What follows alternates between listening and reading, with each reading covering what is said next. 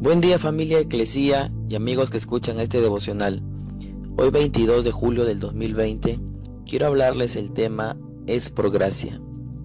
Efesios capítulo 2 versículo 8 y 9 dice así. Dios los salvó por su gracia cuando creyeron. Ustedes no tienen ningún mérito en eso. Es un regalo de Dios. La salvación no es un premio por las cosas buenas que hayamos hecho Así que ninguno de nosotros puede jactarse de ser salvo. Imagina a un hombre que, después de pasar años trabajando para comprar una casa, va al banco y le dicen que por el simple hecho de ser quien es, tiene una casa nueva a su nombre, lista para ser habitada y sin que nada le cueste. Es increíble, ¿verdad? Lo mismo sucede con la salvación.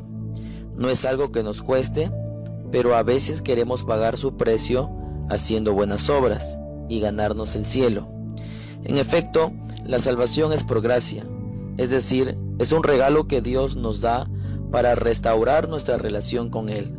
No tenemos que ganarnos nada, solo creer que Jesús pagó el precio que nos correspondía pagar y disfrutar de todos los beneficios de la cruz.